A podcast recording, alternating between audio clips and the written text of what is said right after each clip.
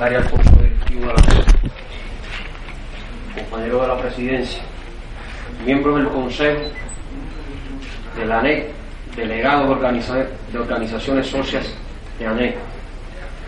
Ante todo, quiero transmitir el agradecimiento de la Asociación Nacional de Agricultores Pequeños, ANAC, por la gentileza que ha tenido la Asociación Nacional de Empresas Comercializadoras, ANEC, en invitarnos a este evento, que marcan 20 años de su creación, haciendo por las mujeres y hombres del campo, defendiendo la agricultura campesina, construyendo la, soberanía alimentaria.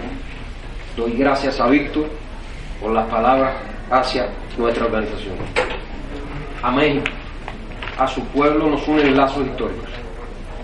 Los cubanos, sus campesinos, nunca olvidaremos el hecho valiente de ser el único país que no rompió relaciones con la heroica y firme revolución cubana. Tampoco olvidamos su apoyo en la lucha que llevamos a cabo contra el injusto bloqueo económico, comercial y financiero impuesto a mi país por el gobierno de los Estados Unidos y a la solidaridad mostrada para el regreso de nuestros cinco héroes a la parte que ya gozan de entera libertad.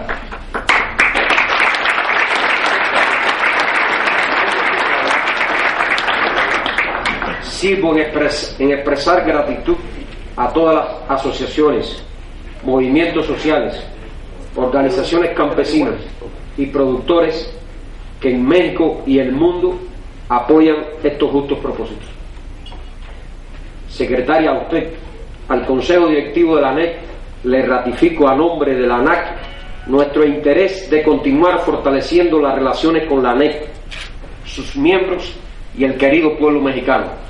La amistad, hermandad, solidaridad y cooperación entre la ANEC y la ANAC continuarán transitando por tierra fértil. Nuestra organización, ANAC, con el actuar de sus miembros, presta atención sistemática al desarrollo de la agricultura, comprometida con explotar sus potencialidades en la producción de alimentos, conservando el medio ambiente, la fertilidad de los suelos y la, y la salud humana.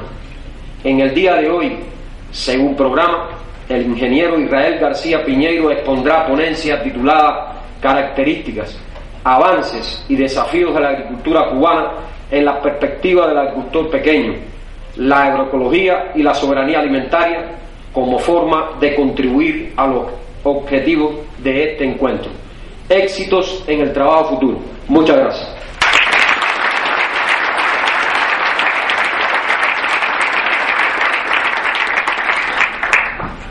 Agradecemos al compañero Modesto. También nos acompañan de Ecuador el compañero Francisco Javier Hidalgo, bienvenido. De Ecuador, François Ochoa, bienvenido François. También de Ecuador, José Rivadeney. De El Salvador, Joel Monge. Salvador, el compañero Raúl Salamanca y Edwin Solórzano. Bienvenidos.